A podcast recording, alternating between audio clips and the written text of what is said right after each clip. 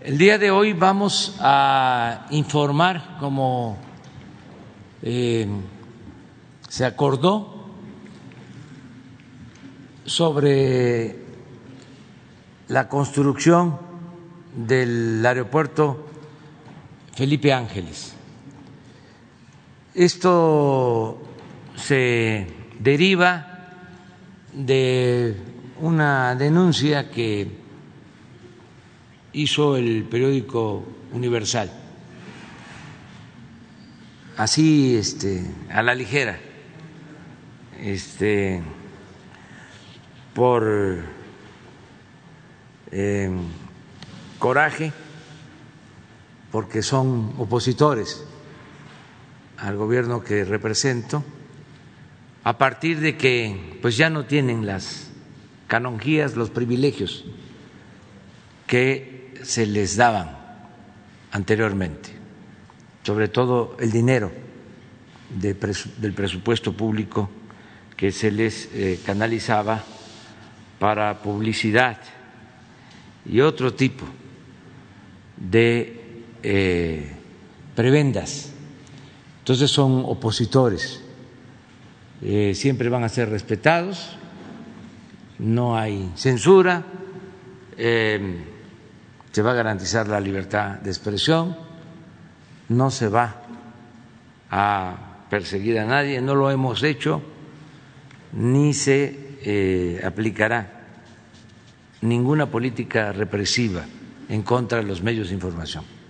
Pero eh, vamos a ejercer nuestro derecho de réplica y a informar al pueblo para que el gobierno no sea rehén de grupos de intereses creados, que eran los que antes mandaban y eran los que eh, protegían a los que robaban, porque lo que imperaba era la corrupción. Y para poder llevar a cabo el atraco, el saqueo, los robos al presupuesto, se necesitaba contar con la complicidad de los medios de información que se dedicaban a obedecer y a callar como vasallos. Por eso no se denunciaba nada, el tema de la corrupción en México no se abordaba en los medios de información. Es hasta ahora que nosotros nos hemos propuesto como parte fundamental de la cuarta transformación, desterrar la corrupción de nuestro país. Y esto ha significado acabar con privilegios y con estas relaciones de complicidad que existían. Por eso constantemente los ataques en los medios de información, casi en todos, y en especial en los medios de información convencionales, los periódicos, la radio, la televisión, con honrosas excepciones, pero por lo general eh, están muy molestos porque recibían mucho dinero de los gobiernos del periodo neoliberal. Y ahora ya no es así, ya esto es distinto. Y por eso quedamos en aclarar lo de el aeropuerto de Santa Lucía, Felipe Ángeles, no solo para aclarar esta denuncia, sino porque nos importa mucho que la gente, que todo el pueblo sepa que se trata de una gran obra, que tiene tres elementos que la distinguen. Primero la calidad de la obra. Es de las mejores obras de este tipo que se está realizando en el mundo. Segundo, el tiempo de construcción. Y tercero, el costo, porque no hay corrupción. Estamos hablando de un ahorro de la obra de 225 mil millones de pesos. Pero como se le agregan los 100 mil que se tuvieron que destinar al pago de los contratos que se habían contraído con las empresas por el nuevo aeropuerto de Texcoco o el proyecto de Texcoco, de todas maneras, agregándole los 100 mil, son 175 mil millones para 300 mil que tenían estimado que iba a costar el proyecto de Texcoco. Son 125 mil millones de ahorros. Decía yo que con eso casi se está financiando, pues muy cercano a lo que va a costar el tren Maya. Nada más para tener una idea de lo importante que es desterrar la corrupción. El problema no es la falta de presupuesto, el problema es la corrupción. Es que se robaban mucho, casi todo no le llegaba nada al pueblo, no le transferían recursos del presupuesto, todo era en beneficio de una minoría rapaz. El gobierno era un comité al servicio de una minoría, no representaba al pueblo. Entonces, ese es el gran cambio que se está llevando a cabo. Entonces cuesta mucho trabajo eh, que los que me medraban, los que vivían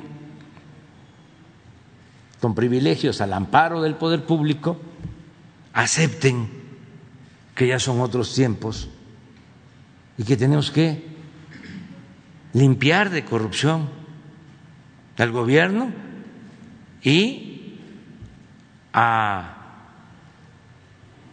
los grupos de potentados que estaban acostumbrados a hacer jugosos negocios al amparo del poder público. Pero vamos avanzando, la gente lo está entendiendo muy bien ¿Cómo no lo va a entender si todos sabían de que había corrupción? Todos. Pero imagínense cuánta conciencia han tomado quienes no recibían nada y ahora están recibiendo beneficios. Son los que más han asimilado de que imperaba la corrupción, porque ahora están recibiendo lo que antes se les negaba, porque se destinaba a beneficiar a minorías, a toda la estructura piramidal de poder, los potentados, los que realmente mandaban, los que se sentían los dueños de México, sus empleados, gobernantes, legisladores, jueces, magistrados, ministros, hasta presidentes de la República, peleles, títeres,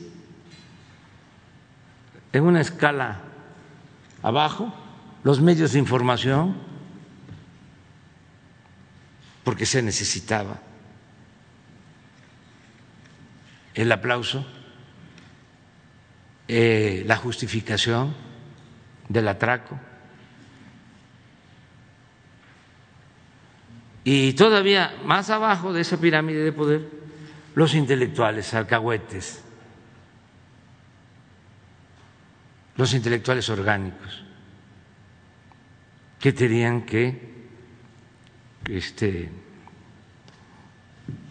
convencer con sofismas, con pseudos teorías, de que era importante la privatización,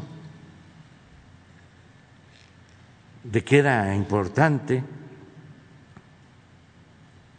el que se liberara el mercado, que era muy importante la libertad, sobre todo la libertad del zorro en el gallinero,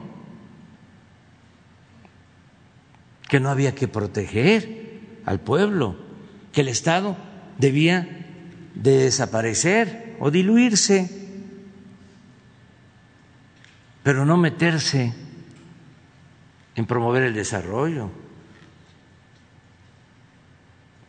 Todo eso lo fueron elaborando y que además había que triunfar a toda costa, sin escrúpulos morales de ninguna índole, y que eso del nacionalismo era anacrónico.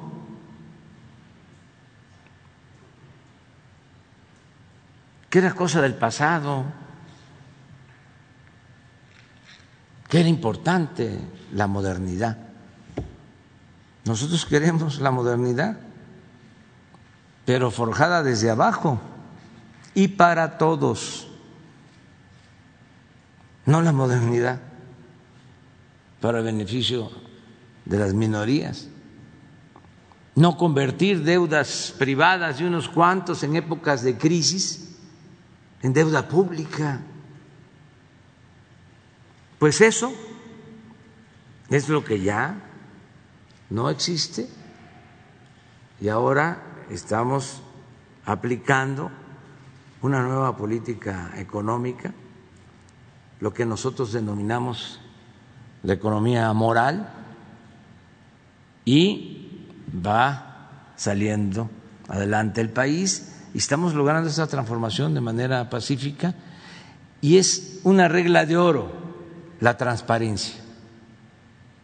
Por eso es esta rueda de prensa de todos los días y por eso vamos a aclarar, vamos a informar el día de hoy, que era algo también que no se hacía no se le informaba al pueblo. Muchísimas cosas se desconocían, porque la política, según los potentados, era asunto de los políticos, no asunto de todos. Ahora es distinto. Ahora la política es asunto de todos, todos participamos, todos nos informamos se garantice el derecho a la información.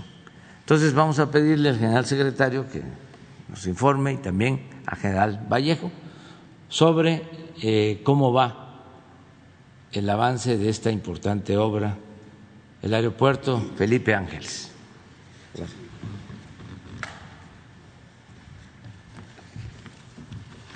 Con permiso, señor presidente, buenos días.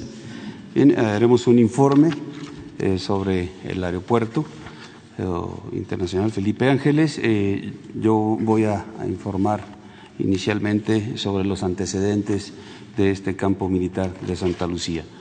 Por favor, la siguiente, por favor.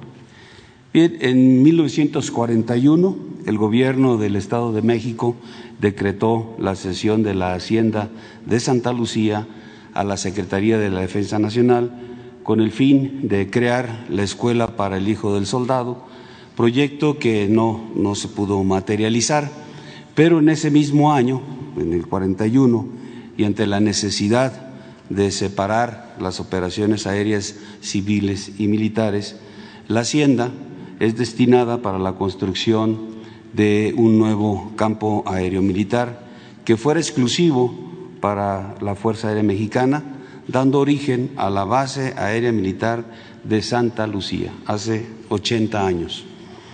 En el 59, hace 62 años, se llevó a cabo la entrega oficial de la ex Hacienda, alojando al cuartel general de la región aérea del centro.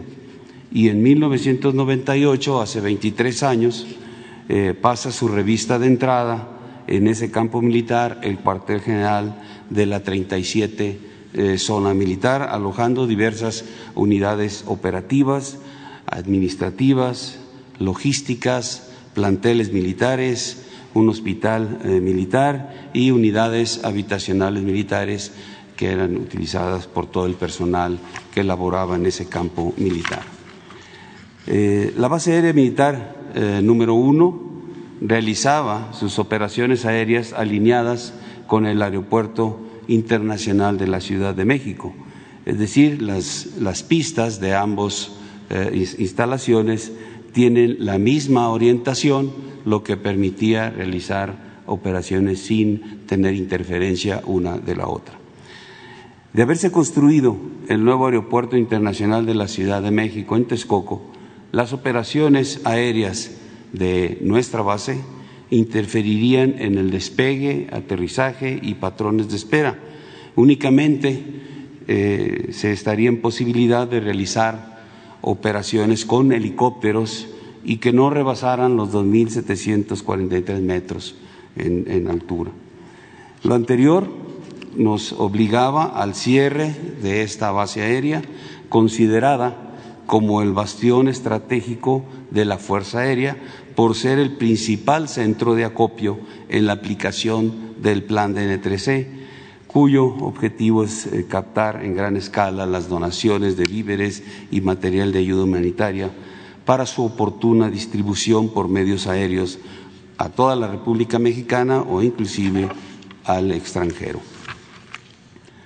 Para no interferir con las operaciones aéreas de despegue y aterrizaje, se contemplaba que los helicópteros permanecerían ahí en la base aérea militar número uno, en Santa Lucía, los aviones F-5 y Embraer, que son los destinados a la defensa eh, del espacio aéreo y a la vigilancia del mismo, se reubicarían a instalaciones que tendríamos que construir en el Aeropuerto Internacional de Querétaro y toda la parte de aviones de transporte, es decir, los aviones Hércules, los CASA, los Boeing, que transportan tanto personal como carga, pues tendrían que operar desde nuestra base aérea militar número 5 en Zapopan, Jalisco, por tener las condiciones de la pista y de instalaciones para eh, poder desarrollar eh, los hangares que se requerían para esas aeronaves.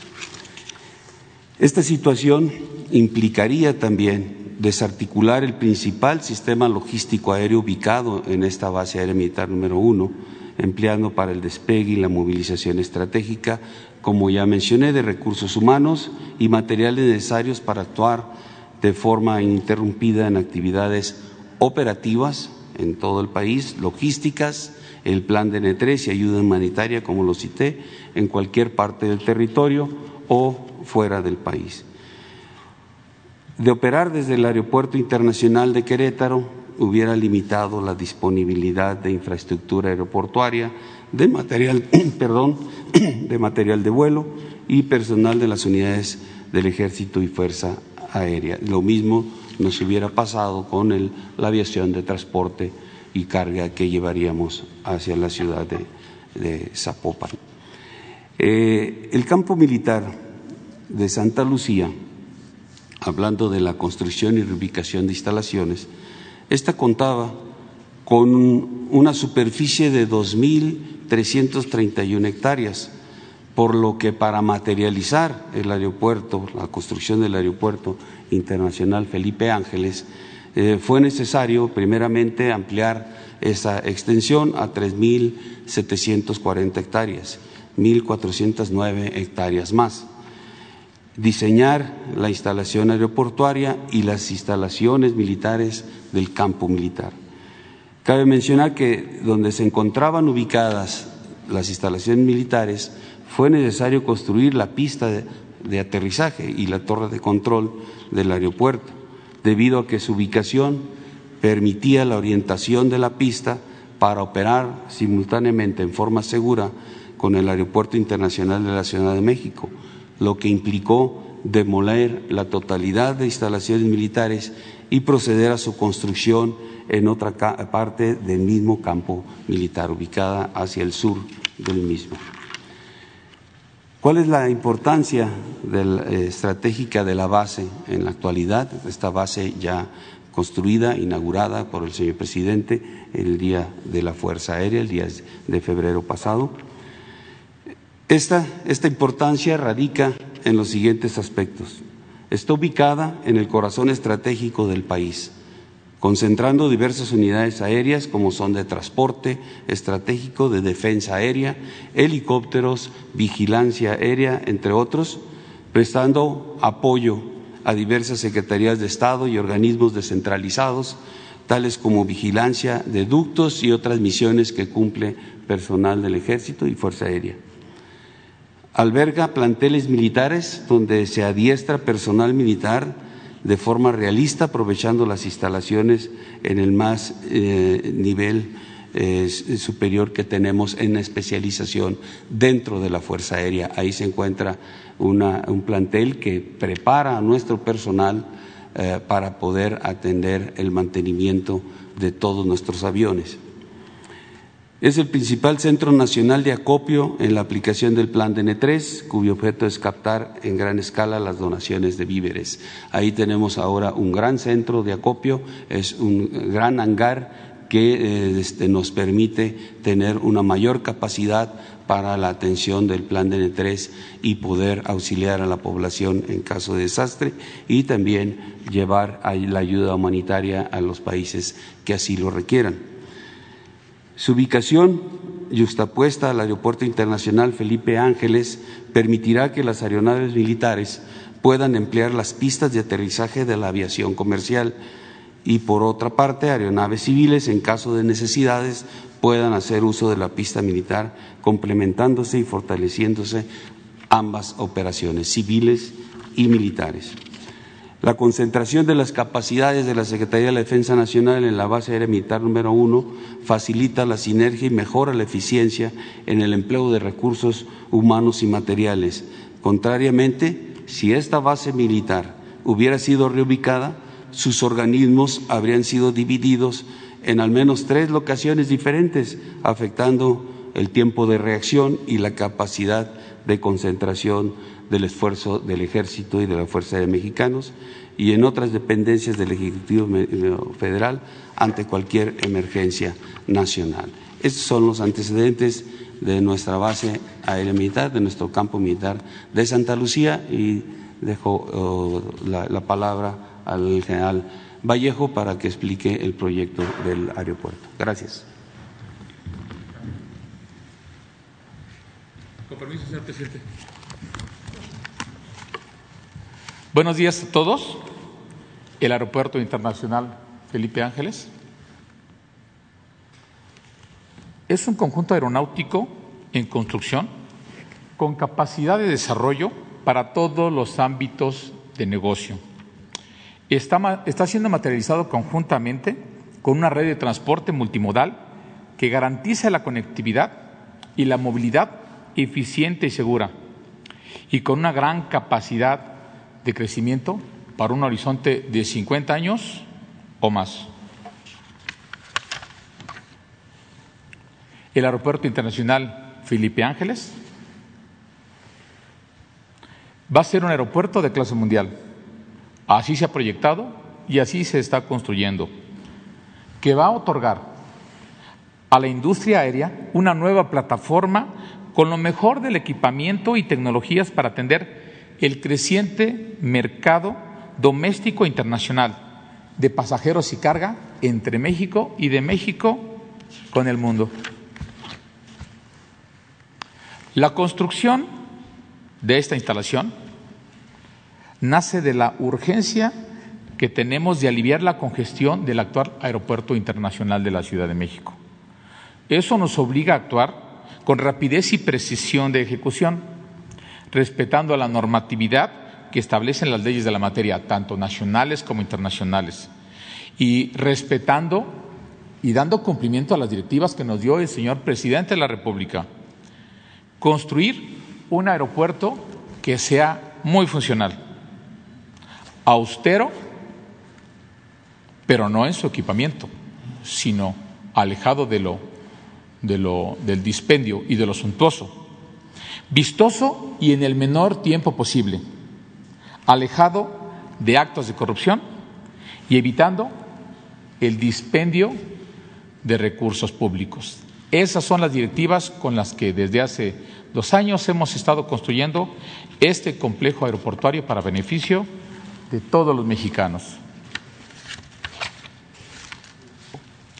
Esta obra, hay que referirlo claramente, es viable, técnica, legal, social y financieramente.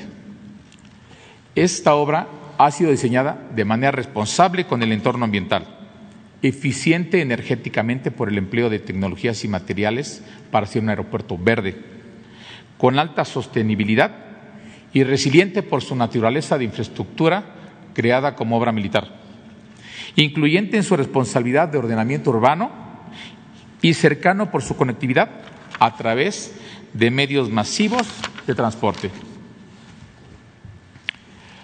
La visión estratégica de la presente Administración para dotar al país de un sistema multiaeropuerto, es decir, de un sistema aeroportuario metropolitano, permitió también la construcción, como lo ya refirió mi general secretario, de nuevas instalaciones para la base aérea militar más grande del país, que ya en su promedio tenían más de 70 años de antigüedad.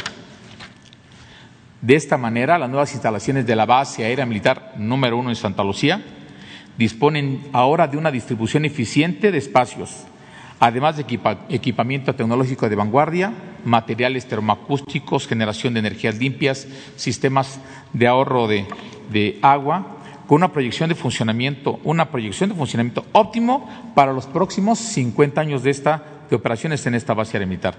Asimismo, construimos amplias plataformas mayores y mejores rodajes y una pista mejor equipada y totalmente iluminada, dotándola de las mejores ayudas para la navegación, incluyendo una terminal de combustibles con los sistemas de controles automatizados de carga y descarga. Ahí podemos ver todos los avances, el antes y después de las instalaciones y todos los alcances que ya han sido cumplimentados en tiempo y forma y dentro del presupuesto. La siguiente, por favor. Hoy es un orgullo poder referirle a la ciudadanía que la base era militar número uno, la más importante del país, ya está operando al 100% de su capacidad. Esta nueva infraestructura se traduce en el incremento sustancial de las capacidades de la Fuerza Aérea Mexicana para el traslado a cualquier parte del país de personal, equipo y material en un tiempo no mayor de tres horas. Lo anterior para cumplir con las tareas de salvaguardar el espacio aeronacional, prestar ayuda a la población civil en casos de desastre, entre otras muchas tareas que se han encomendado a la Fuerza Aérea. Y debo de agregar también que alineamos ahora la gran capacidad de trabajo y adiestramiento de nuestras tripulaciones de vuelo y del personal de apoyo en tierra de la Fuerza Aérea Mexicana con lo moderno y completo del material eh, de vuelo militar de la Fuerza Aérea Mexicana, ahora con una infraestructura moderna que nos permite observar a esto. Una base aérea militar, sin temor a equivocarnos, la más moderna y completa de Latinoamérica, en correspondencia con una flota aérea de primer nivel.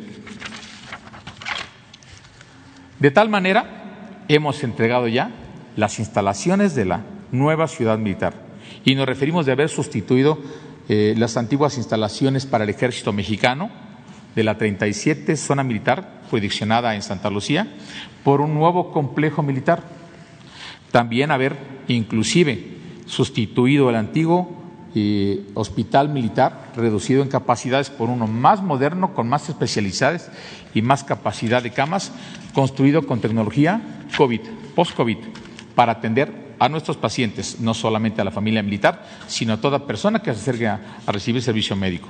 También hemos construido los nuevos centros comerciales, escalamos un antiguo edificio para alojamiento de tripulaciones de paso por un nuevo y moderno hotel del Ejército Fuerza Mexicano que estará en apoyo también del Aeropuerto Internacional e inclusive material rodante del sistema de ferrocarril militar fue restaurado, recuperado y convertido en un centro histórico-cultural del ferrocarril. Por otra parte, también en base a las instrucciones del señor presidente de la República y en, y en reconocimiento a la gran cantidad, más de 40 mil piezas paleontológicas rescatadas en, este, en estos trabajos de construcción, además del nuevo y moderno Museo Militar de la Aviación, que será un orgullo para, el país y el más avanzado en Latinoamérica, se está construyendo un Museo del Mamut con calidad y certificación internacional, donde serán expuestos a toda la ciudadanía y, también habrá un centro de investigación para extranjeros y, alumnos de estas carreras que podrán venir a ver todo lo que se rescató con los trabajos de construcción. Esto es, este es un acervo cultural para el pueblo de México.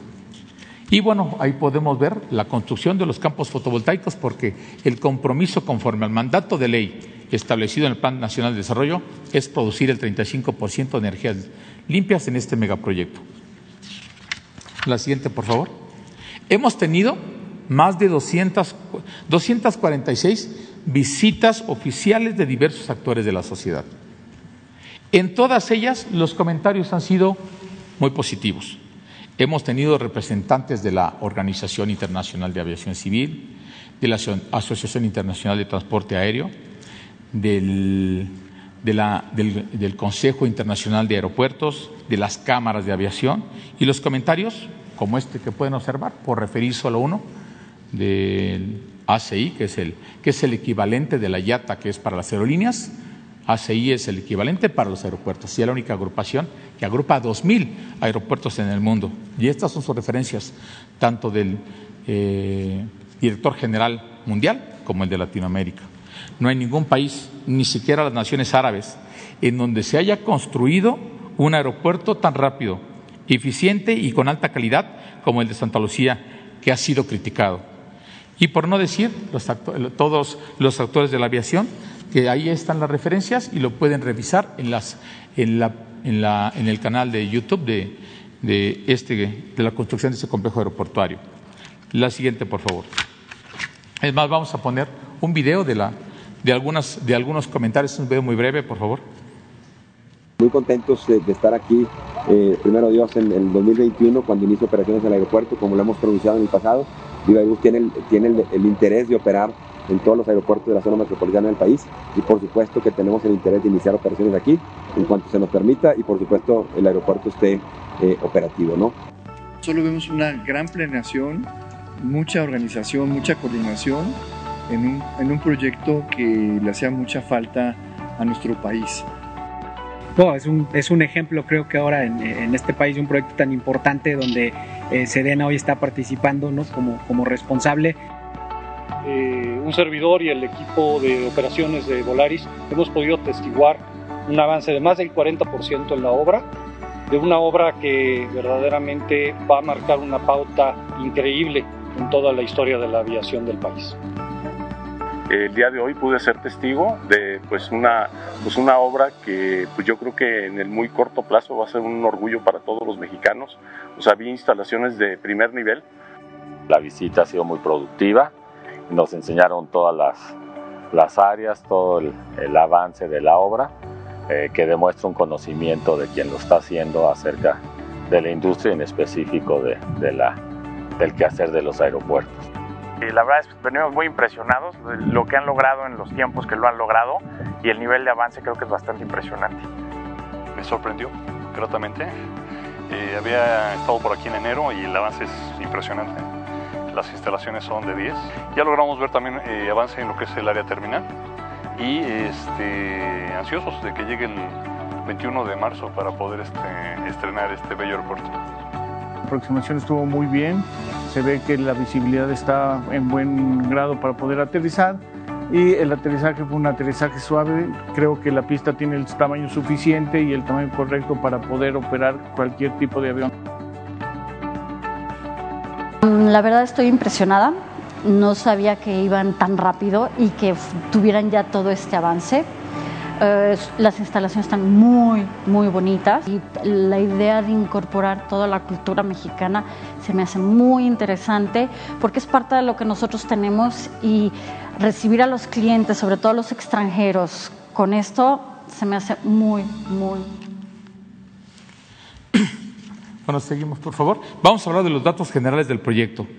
Los trabajos iniciaron el 17 de octubre del 2019 y tiene como fecha de culminación el 21 de marzo del 2022.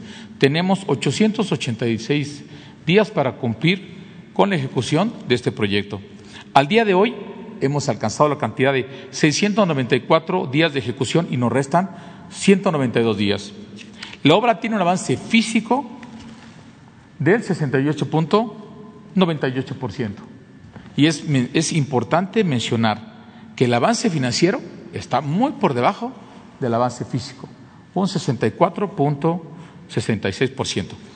Es decir, hemos gastado 40.995 millones de pesos de manera responsable distribuidos en estos rubros, totalmente transparente, cuánto en mano de obra, cuánto en materiales, en maquinaria, en combustibles, en acarreos y en gastos generales. La siguiente, por favor.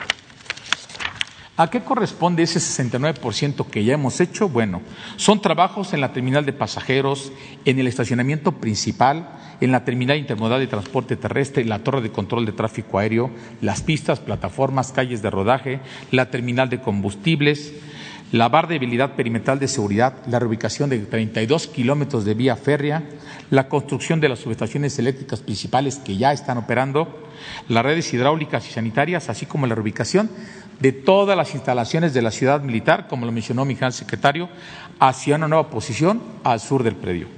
¿Qué nos falta por ese 31% restante? Bueno, estamos en proceso de construcción de la terminal de carga internacional y la terminal de carga doméstica, el hotel principal, la base principal de mantenimiento, el MRO, la aviación ejecutiva o aviación general, se le conoce como el FBO, la terminal comercial de helicópteros, porque tenemos una muy moderna terminal comercial de, de helicópteros, un centro de convenciones, centros comerciales, estacionamientos, instalaciones para el Servicio Postal Mexicano, centros de respaldo de comunicaciones, acueductos y demás instalaciones de servicio de apoyo al aeropuerto que iniciaron una vez que la ciudad, que las instalaciones del ejército se movieron hacia el sur, hacia sus nuevas instalaciones.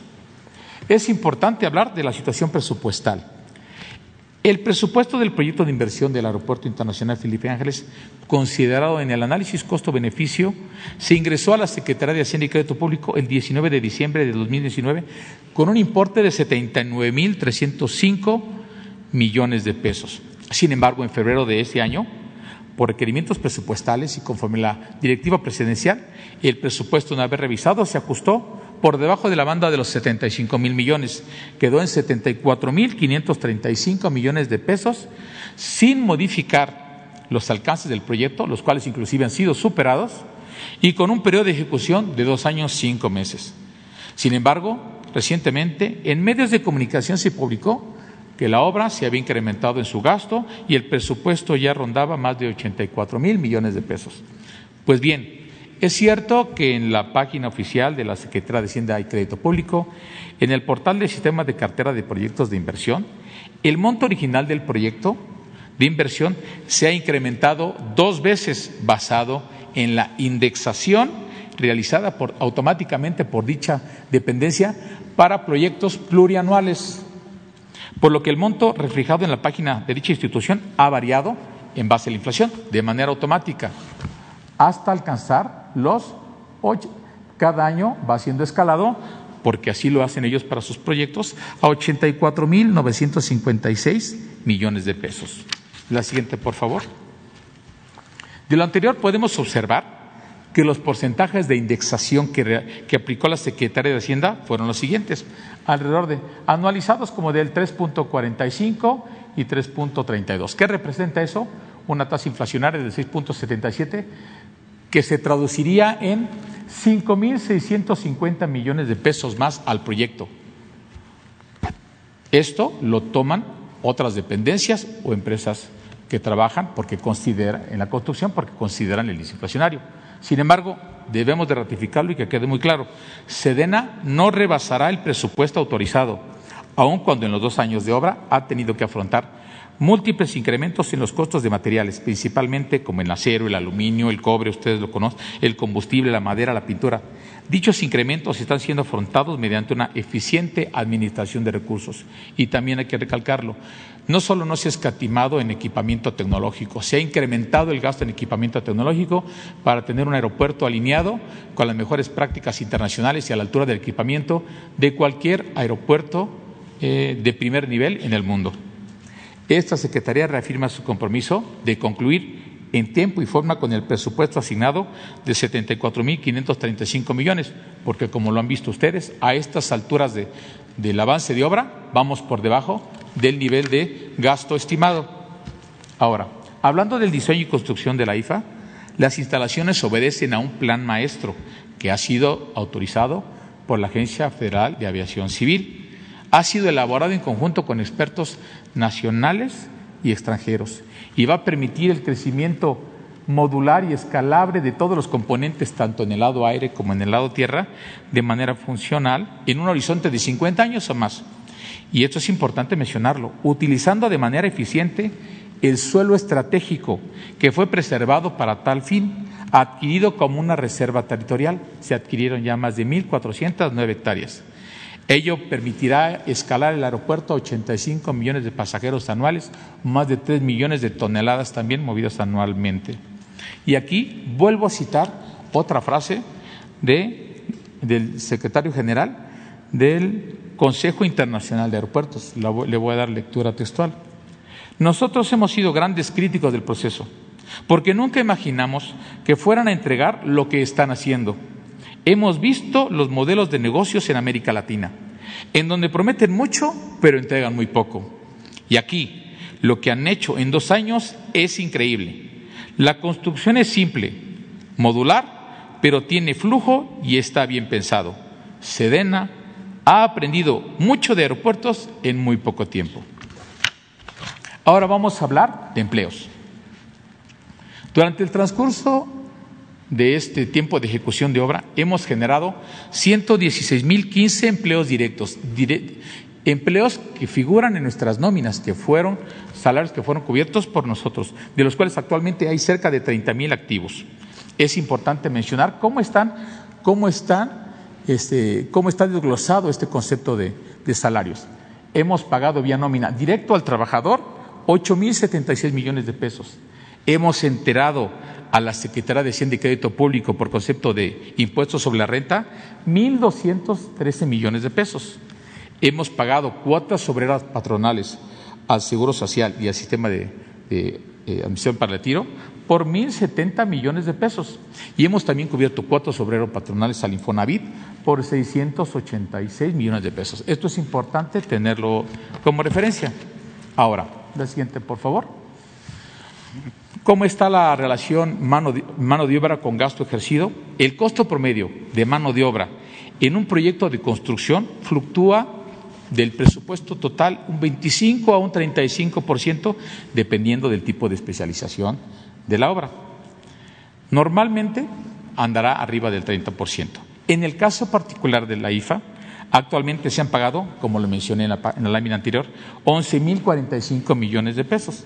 Eso corresponde a solo el 26.94% del total de gasto en otros rubros. Es decir, estamos en el límite bajo por concepto de, de pago de mano de obra. Esta distribución de porcentaje no sería posible si existiese un desvío sistemático de recursos por concepto de pago de salarios. Además, el avance financiero que llevamos por debajo del avance físico real apuntala la evidencia de que se está pagando correctamente lo, que corresponde. Ahora, ¿cómo se integra el salario de un trabajador? Sedena, vamos a hablar La Sedena realiza la contratación trimestral de cada trabajador de la obra mediante un contrato individual por obra determinada como lo marca la ley, es decir, el trabajador viene y trabaja en el tiempo que dura su especialidad. Cuando se termina de habilitar acero, los fierreros ya no tienen espacio. Cuando se termina de colar estructura, los carpinteros de obra negra que se invernaron ya no tienen espacio y llegan otro tipo de trabajadores de la construcción. El pago de la mano de obra se efectúa semanalmente los días sábados, como en cualquier obra. Los salarios se encuentran dentro de la media nacional de la industria de la construcción. No más, no menos, porque no podemos ni pagar más ni menos al trabajador, sino lo correcto. Vamos a poner unos ejemplos. Un, ayudante en el Valle de México gana semanalmente 1.800 pesos. Eso es lo que él, eso es por lo que él se contrata y quieran que le pague. Un albañil se contrata por tres mil pesos a la semana. Eso es lo que él espera que se le pague el día sábado. Un carpintero de obra negra cobra tres mil quinientos el día sábado, porque eso es por lo que se contrató y espera que se le pague. Claro, estos salarios pueden variar por horas extras y, días no laborables, días que no se de trabajar o que trabajen días festivos. Pero regresemos, ¿cómo se integra el salario real? Bueno, 67% del salario es lo que se le paga al trabajador. Al trabajador se le paga completo, pero sin embargo su salario integrado es mucho mayor. ¿Por qué? Porque la Secretaría de Defensa Nacional, como patrón, tiene la obligación, conforme al artículo 15 de la Ley del Seguro Social, de determinar las cuotas obrero patronales y enterarlas el importe total al Seguro Social. Esto más o menos es el 16%. Por otra parte, también, conforme al artículo 96 de la Ley de Impuestos sobre la Renta, la Sedena también debe retener y enterar a la Secretaría de y de Crédito Público el impuesto sobre la renta mensual de los trabajadores. Si sumamos ambos conceptos, a lo que gana el trabajador, la Secretaría debe de aportar un 33% más, que es lo que se deposita, se entera al Seguro Social y a la Secretaría de Hacienda. De esta manera, al trabajador se le paga en efectivo lo que él, con lo que él se contrató, pero a él en nómina se le paga más porque se entera a la federación.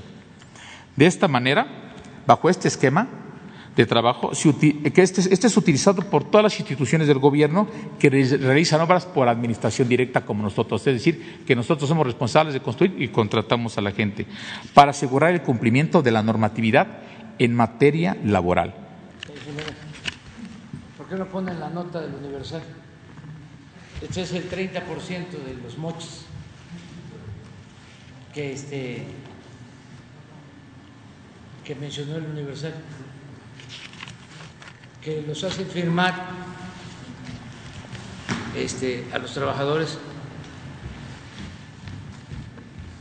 que los hacen firmar eh, 30% más de lo que reciben. Es exactamente lo que el general está explicando. La retención por impuestos sobre la renta y la retención por el seguro social. No está lo del universal.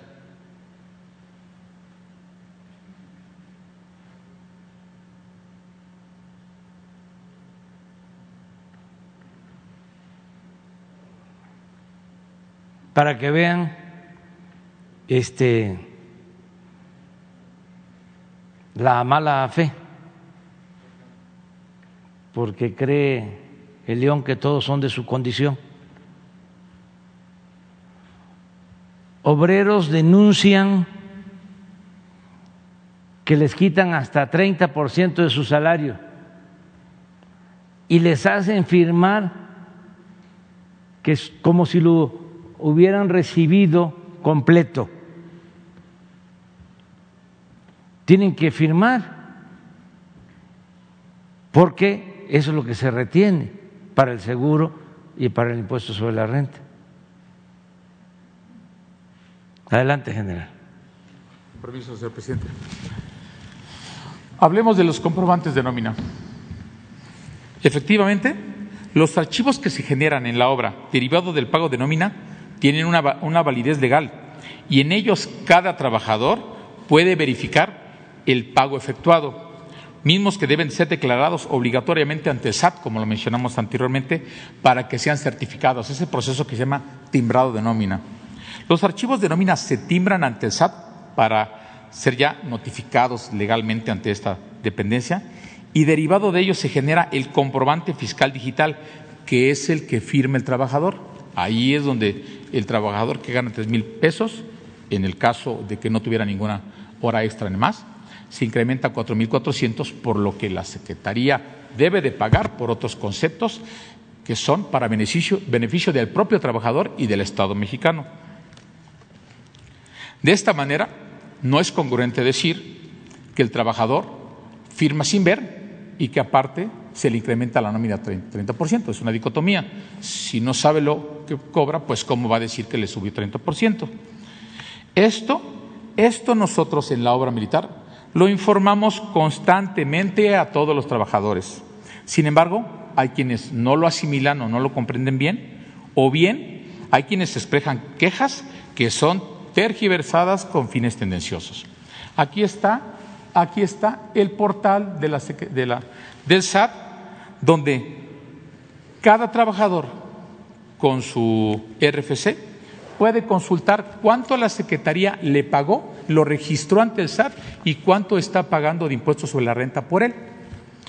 No se expiden recibos de nómina porque cada trabajador de la obra puede y debe consultar, al igual que nosotros los militares, que tampoco recibimos un recibo físico, sus comprobantes de pago y, y, les proporcionamos el siguiente enlace para que lo verifiquen. Cada quien puede entrar, ustedes inclusive también, todos los que somos asalariados, podemos entrar a esta página, www.sat.gov.mx, diagonal declaración, diagonal 98720, diagonal visor de comprobantes de nómina para los trabajadores, ingresan su RFC y ahí les dicen cuánto cobraron, que debe de corresponder con lo que se les pagó, y ahí aparece también cuánto se enteró Hacienda por concepto de impuestos sobre la renta por producto del trabajo.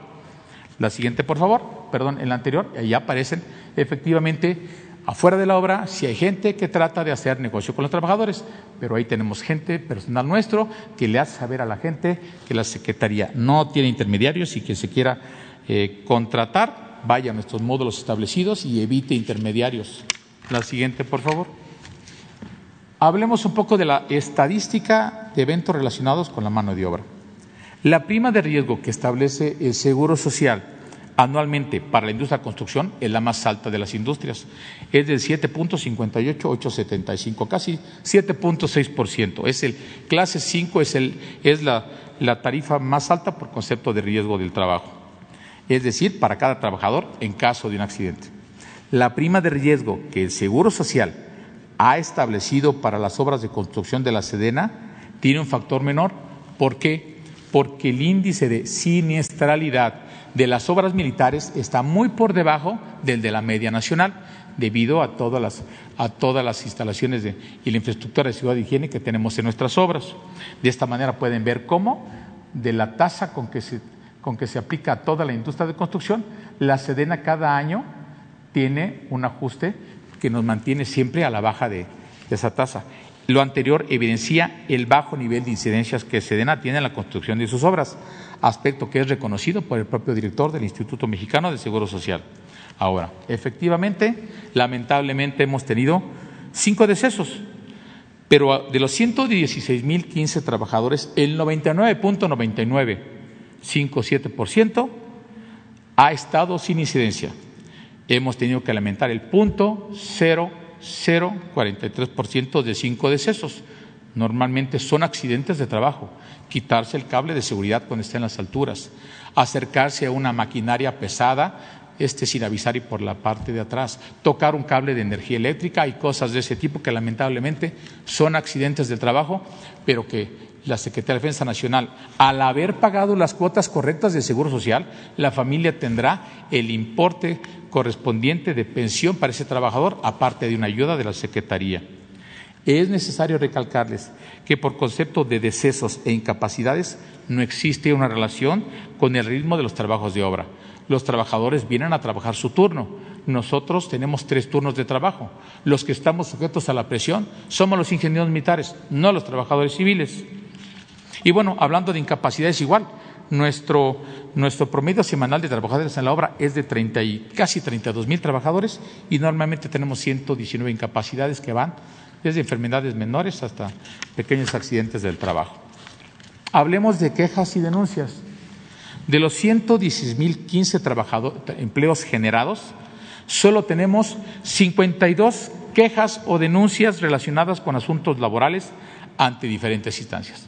Se ha presentado una ante la Oficina de Atención Ciudadana de la Presidencia de la República, otra ante la Comisión Nacional de Derechos Humanos, 16 ante el Tribunal Federal de Conciliación y Arbitraje y 34 solicitudes de información en el Instituto Nacional de Acceso a la Información Pública.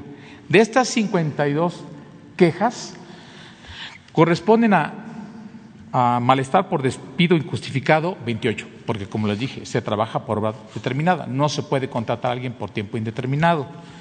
Por cálculo erróneo del finiquito que hacemos al trabajador que, que culmina su trabajo en la obra por pagos de finiquitos que requieren ajuste y se les comprueba y se dirime, se dirime en donde debe dirimirse, ante la, autoridad competente. Es necesario mencionarles que no tenemos una sola queja por reporte de quitarle el dinero a los trabajadores. Y también es mencionar, comentarles que de estas 52 quejas significa que, que tenemos una queja por cada 2.231 trabajadores. Significa que 2.230 están conformes con lo que ganan y con el trato que reciben de trabajo. La siguiente, por favor. Sedena es una dependencia que tiene una gran experiencia en el manejo de recursos humanos, tanto militares como civiles, además de la gran fuerza laboral que constituyen los efectivos del Ejército y Fuerza Aérea mexicanos Existe un gran número de civiles contratados bajo, la misma normatividad laboral, como son en hospitales militares, en viveros forestales, en centros comerciales, en obras militares, en operación de, conducción de vehículos de, de, de combustible, entre otros muchos. Conforme a la normatividad en materia laboral y seguridad social, en la Secretaría de la Defensa Nacional y en particular en la construcción del Aeropuerto Internacional Felipe Ángeles. Sabemos que el factor más importante de cualquier organización, porque así nos lo enseñaron nuestros superiores en nuestras escuelas, es el capital humano al cual le debemos de prestar la mayor de las atenciones. Somos los primeros en velar por el pago justo y a tiempo de los salarios de los trabajadores porque estamos conscientes de que es el principal sustento de sus familias. Reconocemos el esfuerzo con que los trabajadores vienen en la mañana, trabajan horas extras y regresan para llevar el sagrado sustento a sus familias. Lo menos que sería sería tocar el dinero de los trabajadores.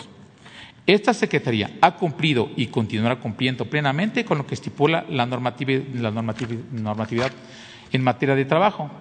Ahora, es importante recalcarlo una denuncia de cobro de dádivas y o comisiones es una acusación muy grave que constituye un posible acto de malversación, extorsión, uso ilícito de atribuciones y facultades y en el caso de nosotros los militares, conforme a la ley de disciplina, es un delito contra el honor militar que debe canalizarse por los cauces oficiales y no a través de denuncias anónimas por medio de redes sociales, periódicos y otros medios de comunicación.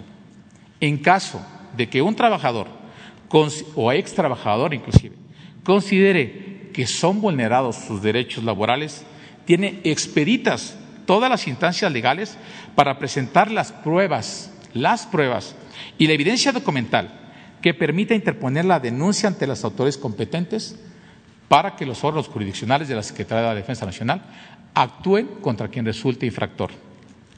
El Cuerpo de Ingenieros del Ejército ratifica el compromiso institucional ante el señor presidente de la República, ante el alto mando del Ejército de Fuerza Aérea y ante el pueblo de México, de actuar de manera transparente, alejado de cualquier acto de corrupción, en la construcción de esta eh, infraestructura estratégica en beneficio del pueblo de México. Es, necesario también recalcarles, hablando del aeropuerto, que por lo que se refiere a los trabajos de construcción de la IFA, esta instalación será construida y terminada en tiempo y forma y dentro del presupuesto autorizado, empleando los mejores materiales de primera calidad con un equipamiento completo en ayudas a la navegación, sistemas y equipos de torre de control y tecnologías de información para una eficiente y segura operación aérea y una mejor experiencia para el pasajero. Habiéndose adquirido equipos como los que están dotados los mejores aeropuertos del mundo. La construcción ha sido acompañada por la autoridad civil en materia de aviación, mediante un proceso de precertificación de cada componente que se edifica. Y actualmente se están certificando y documentando todas las instalaciones aeroportuarias para sentarse en la publicación de información aeronáutica en el PIA, que es un documento a nivel mundial para que las aerolíneas tengan conocimiento de la infraestructura aeroportuaria de la IFA para realizar operaciones en el mismo. La entrada en operación del Aeropuerto Internacional Felipe Ángeles es una realidad palpable y sus instalaciones serán entregadas oportunamente a la empresa AIFA SA de CB para su operación comercial. ¿Es cuánto,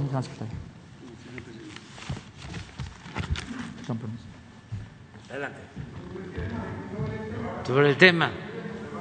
¿El tema?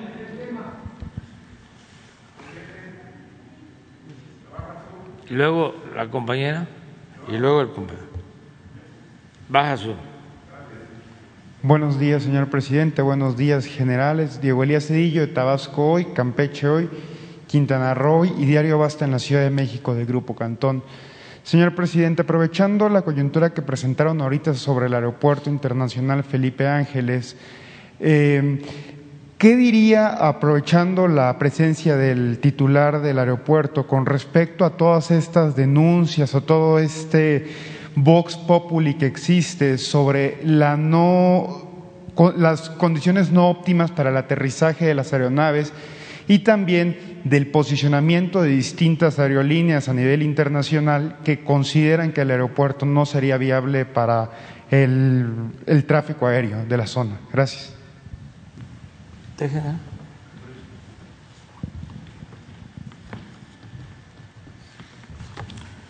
Eh, bueno, en relación a su primer pregunta, en relación al posicionamiento de de las aerolíneas, ¿no? O de que el aeropuerto no va a funcionar. O que... Tenemos la instrucción del alto mando del Ejército de Fuerzas Mexicanos de que seamos largos de miras, no nos dejemos llevar por la crítica. Tenemos una misión que cumplir y es hacer un aeropuerto con certificación internacional. Al final de cuentas, el aeropuerto hará certificado por la autoridad nacional, que a su vez eh, presenta la información ante la OASI, la Organización Internacional de Aviación Civil, o la propia OASI puede venir con una empresa certificadora y verificar que el aeropuerto reúne las características, tanto en el componente del espacio aéreo como en las operaciones en, la propia, en el propio plan maestro en la superficie. Nosotros sabemos que el aeropuerto se está construyendo con lo mejor de la tecnología, con un plan maestro funcional y que ha sido precertificado el aeropuerto funcionará correctamente. Por eso mencionamos que legalmente, financieramente, ambientalmente y técnicamente el aeropuerto sí es operable. Si no, no estaríamos en esta gran empresa. Por otra parte, en relación con, los comentarios de las aerolíneas, ustedes han podido observar los comentarios que han dicho las aerolíneas, todas, todas ellas, tanto nacionales como extranjeras, que están de acuerdo con la calidad del aeropuerto, con las características, con las dimensiones de las pistas, con el equipamiento de la torre de control. Efectivamente, tiene razón. Una cosa es estar de acuerdo con la instalación y otra es que su modelo de negocios opere en el aeropuerto. Para ello, la empresa creada recientemente, eh, Aeropuerto Internacional Felipe Ángeles, Social de Capital Variable, está próxima, una vez que recibió eh, la documentación que le permite eh, operar como operador aéreo, de presentar el plan tarifario y de incentivos este, económicos para que las aerolíneas puedan operar en el aeropuerto Felipe Ángeles. Por lo pronto, ellas han visitado el complejo y yo tengo conocimiento, porque las he entrevistado a todas, de su interés, de su interés de operar, porque una aerolínea que quiera ser de clase mundial solo puede serlo a través de un aeropuerto con características de clase mundial, no hay de otra manera, y lo tienen en el radar. ¿Qué pasa? Bueno, necesitan esa segunda parte de conocer el plan tarifario y todo este esquema de, este, de, prestaciones o beneficios que se les pueden dar para iniciar operaciones en él. Aspecto que es de la competencia de la empresa recientemente creada y que, no, y que está muy próximo a presentarlo a las aerolíneas. De esta manera, las aerolíneas que vean que su modelo de negocio se acopla a las instalaciones podrán operar en un aeropuerto moderno, funcional, con bajos costos y sobre todo con capacidad de crecimiento de 50 años o más, siendo el único aeropuerto que tendría estas características en el Valle de México. No sé si eso conteste su pregunta. Gracias. Gracias. Presidente, ahora si me lo permiten un segundo término, aprovechando también lo que usted comentó del aeropuerto de Texcoco y ahorita el nuevo aeropuerto en Santa Lucía, recientemente Grupo Cantón tuvo acceso al complejo cultural de Los Pinos con el arquitecto Mero Fernández por salvoconducto de la secretaria Alejandra Frausto. El arquitecto me comentó este reconversión que están haciendo de Los Pinos, cómo de lo que implicaba de esta mm, de toda esta corrupción que existía, por emplear un término noble, de esta corrupción que existía en Los Pinos, se está cambiando a un modelo cultural para atraer a toda la ciudadanía y que salgan con una experiencia bonita, por así decirlo, de esta coyuntura de visitar Los Pinos. En esta misma visita, presidente, en la calzada de los presidentes, me comentaba el arquitecto Homero que hay una, eh, una piedra donde se supone iba a estar la estatua del presidente que ocuparía el cargo en 2018, en este caso la suya. En consecuencia, presidente, aprovechando también la premisa del sensible fallecimiento de don Enrique González Pedrero, un tabasqueño, eh, me gustaría preguntarle qué considera usted de este complejo cultural de Los Pinos, qué opinión le da que la imagen que tenía Lázaro Cárdenas de, que, no, de no vivir en un castillo en Chapultepec por ser demasiado suntuoso, de que no puede haber gobierno rico con pueblo pobre, ¿qué pensaría de esta estatua que va a quedar vacía en Los Pinos gracias a que usted decidió abrirlo al público? Y a su vez preguntarle si alguna vez usted visitó este complejo siendo residencia oficial y si tendría pensado visitarlo en el futuro para dar paso a una nueva etapa en el gobierno federal. Gracias, presidente. Bueno, eh, es importante que se dé a conocer el que se está construyendo un gran parque en la Ciudad de México.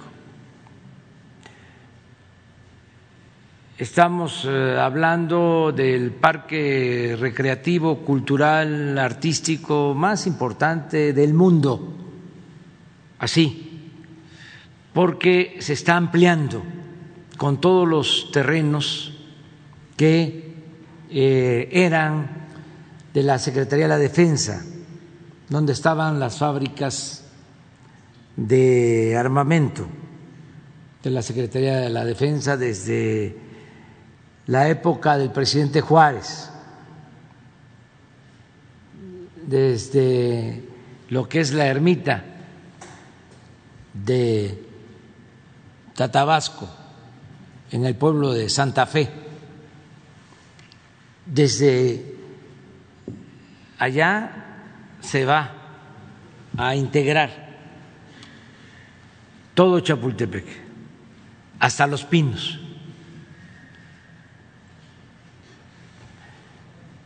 Y se está trabajando en ese proyecto. Un día de esto se va a exponer aquí para que se conozca en toda su dimensión. Quiero informar, porque esto pues no se dice ¿no? en los medios eh, convencionales y se desconocía también los terrenos de la Secretaría de la Defensa, alrededor de 100 hectáreas. ¿Cuántas hectáreas? De Santa Fe. No, lo que entregaron. Entregamos son 120 hectáreas. 120 hectáreas Se hizo en el sexenio pasado un avalú. Estaba estimado en 16 mil millones de pesos. Ya había eh, la idea, ya existía el anteproyecto de venderlo, el terreno, para hacer otro Santa Fe, un gran negocio inmobiliario. Me llegaron a plantear de que iba a ser el mejor terreno del Valle de México por las eh, partes altas, las barrancas, para eh, construir mansiones y instalaciones eh, de gran lujo. Y tomamos la decisión de que ese terreno pasara a formar parte del bosque de Chapultepec para disfrute de la gente. Todo el pueblo de Santa Fe, que estaba completamente aislado, segregado, va a tener acceso a este predio, que es la cuarta sección del bosque de Chapultepec. Y se va a poder caminar y usar la bicicleta para recorrer todo Chapultepec y visitar museos de todo tipo, museos de arte, de historia, de arqueología, desde luego antropología, todos los museos y también los pinos. Es un proyecto bellísimo porque la gente va a poder ir, entrar al parque en la mañana y va a poder salir hasta la tarde y disfrutar. Se están recuperando también eh, ojos de agua, se están recuperando arroyos, eh, todo el sistema hidráulico que existía. Es un proyecto ecológico y cultural. Acerca de las estatuas, pues solo las que tienen que ver con nuestra cultura, porque ya no es tiempo de rendir culto a las personalidades. En mi caso, tengo escrito en mi testamento que no quiero que se use mi nombre para nombrar ninguna calle, no quiero estatuas, no quiero que usen mi nombre para este nombrar una escuela, un hospital, nada, absolutamente. Yo creo que el mejor homenaje que se ofrece a dirigentes, incluso a héroes, heroínas, es siguiendo su ejemplo, no convirtiéndolos en piedra. Lo más importante es eso. Eh, sí, estoy de acuerdo con la cabeza de mujer estilizada, eh, con rasgos olmecas, que se va a instalar, que se va a poner en donde estaba la glorieta Colón, que se va a reubicar. En eso sí estoy totalmente de acuerdo. Porque a partir de la invasión, hace 500 años, se quiso ocultar el pasado artístico, cultural de los pueblos originarios, las grandes culturas del México prehispánico. Y eso lo tenemos que exaltar. Por eso ahora se va a inaugurar el día 27 de este mes una exposición, tanto en el Museo de Antropología como en el edificio de la Secretaría de Educación Pública, ya también se les va a informar sobre eso que se va a llamar La grandeza de México. Y es para mostrar piezas, códices, la importancia de las grandes civilizaciones que florecieron en México antes de la llegada de los invasores,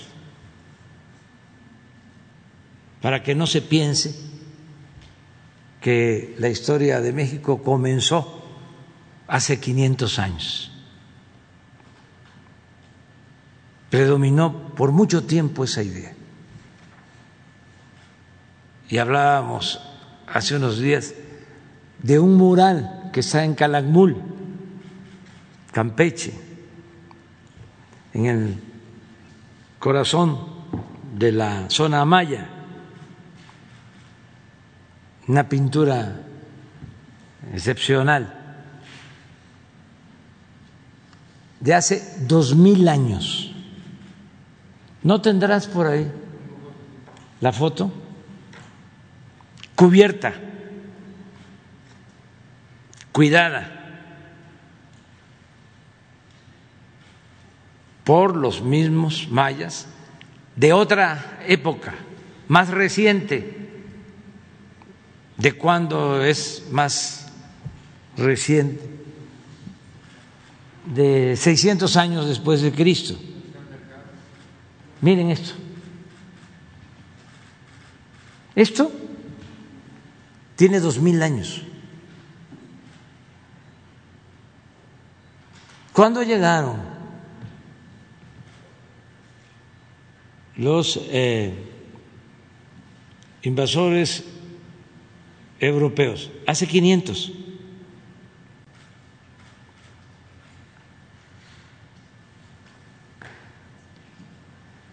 Miren el arte. A ver, pero esa es, bueno, regresa, pero esa es bellísima.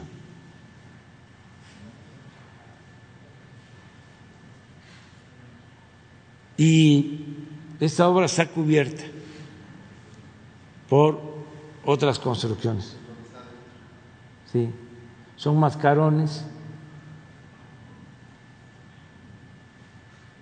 No se aprecia bien, pero es único. Entonces, ¿cómo no voy a estar de acuerdo con que se ponga en paso de la reforma una cabeza estilizada de una mujer Olmeca.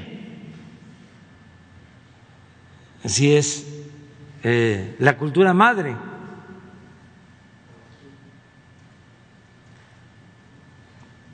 Pero eso es otra cosa. A ver. Buenos días, señor Buenos días, señor presidente. Eduardo Esquivel Ancona, SDP Noticias. Mi primera pregunta es, ¿por qué en el presupuesto para el 2022 solo se tienen 800 millones de pesos para, la, para acabar el, el, el aeropuerto de Felipe Ángeles, que es un 98% menos que lo, del presupuesto de este año para la construcción de este, de este aeropuerto. Es que seguramente ya disponen de todo el presupuesto. Solo nos faltan 3 mil millones que nos dan a final de año. Ya tienen Tenemos recursos disponibles. los recursos disponibles. Ah, entonces ya. Ya este no- año. No ya va a haber sobreprecios. Nada. Ya no lo estamos incluyendo en el presupuesto del año próximo, prácticamente. O los 800 millones nada más. que sería. Sí, para finales de año, 800 o 3 mil. 3 mil millones. ¿Lo explicas? Bueno, la primera premisa es que efectivamente no vamos a superar el techo presupuestal del proyecto de 74.500 millones de pesos. Hoy, en las cuentas de la Secretaría de Defensa Nacional y de la propia obra, tenemos 24 mil millones de pesos disponibles y solamente restan por entregarnos 3 mil millones al finalizar el año. Y con eso estaremos en condiciones de acabar sin un quinto más. Entonces, en- para el año que viene no hay presupuesto. Lo vamos a solicitar este año. Ah, bueno. Sí, porque estaba. En la cartera de inversión lo está. Sí. De hecho, la cartera de inversión está a tres años. Y de hecho, hay posibilidad inclusive de seguir construyendo cosas el próximo año, porque nosotros ya construimos la instrucción que nos dieron, toda la infraestructura estratégica del aeropuerto. Y hoy estamos construyendo más, inclusive los centros comerciales, estacionamientos, los hoteles, están siendo construidos dentro del mismo presupuesto. Muchas gracias. A la orden. Eh, en otra pregunta Es que sobre el eh, mismo. la verdad, si no hay corrupción, el presupuesto rinde. No me voy a cansar de decir que era mucho, mucho, mucho, mucho, mucho lo que se robaban. La corrupción no solo hay que combatirla, desterrarla por razones de índole moral, que ya es muchísimo, que es muy importante. También hay que eliminarla, desterrarla, porque es mucho el dinero que va a parar a unas cuantas manos. La desigualdad en México tiene como causa principal la corrupción. En una ocasión yo hablaba de que cuando estudiamos ciencias sociales nos enseñaban, y esto tiene que ver con el marxismo, de que la acumulación de capital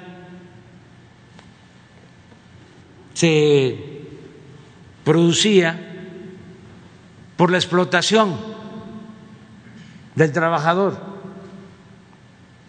porque el burgués explotaba al proletario, se quedaba con la utilidad, con la ganancia, y así se acumulaban las grandes fortunas. En México no necesariamente aplica esa teoría o no exactamente. Aquí, como dirían los tecnócratas, tuvo mucho que ver la variable corrupción. Grandes fortunas hechas al amparo del poder público, grandes fortunas acumuladas por la corrupción. Entonces, si no hay corrupción, el presupuesto rinde. Es no corrupción y no lujos en el gobierno. Imagínense a quién se le ocurre comprar un avión que ni siquiera se puede usar en México porque debe ser utilizado en vuelos de cinco horas en promedio, es decir, para vuelos internacionales. ¿A quién se le ocurre comprar un avión faraónico? Todos esos lujos. No voy a dejar de decir que el último año del pasado gobierno, presidencia manejaba un presupuesto de 3.600 millones de pesos. Y este año estamos ejerciendo 600. ¿Y dónde está la diferencia? ¿Somos menos?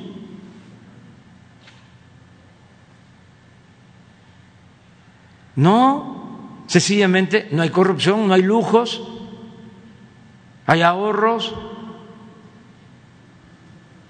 Lo mismo, calzo de los sueldos. A mí me da pena, aun cuando estemos pagando lo que reciben los trabajadores de la construcción en promedio, pero me da pena que ganen tan poco con relación a lo que ganamos los altos funcionarios públicos.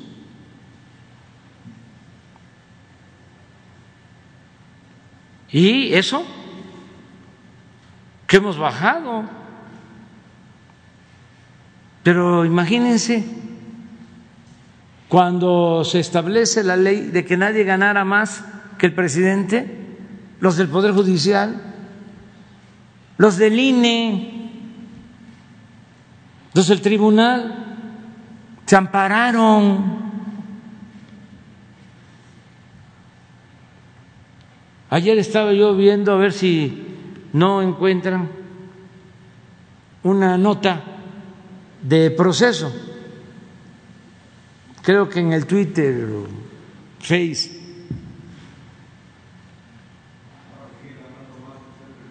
Sí, pero el proceso hizo la cuenta, que a mí hasta me da pena después de ver los sueldos de los trabajadores de la construcción.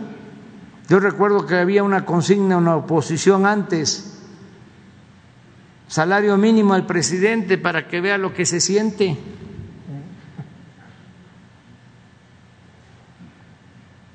Pero van a ver ahora.